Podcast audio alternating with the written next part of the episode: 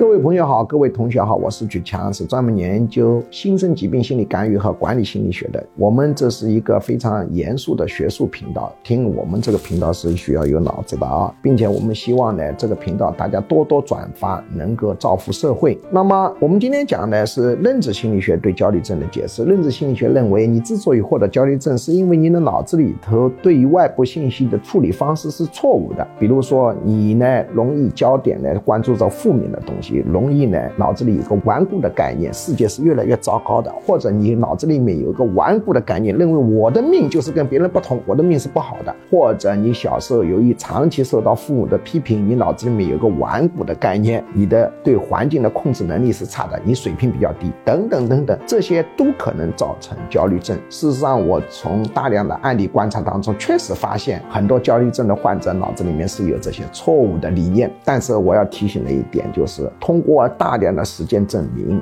在意识层面，这些理念对你焦虑形成的权重是不大的。更重要是你潜意识层面藏着这些东西。所以，对焦虑症的干预，光是跟他用认知行为疗法进行治疗，效果是差的。一定要进入他的灵魂，进入他的潜意识，也要改变这些东西。也就是说，我认为认知心理学对焦虑症的解释是对的，但是偏于浅层面。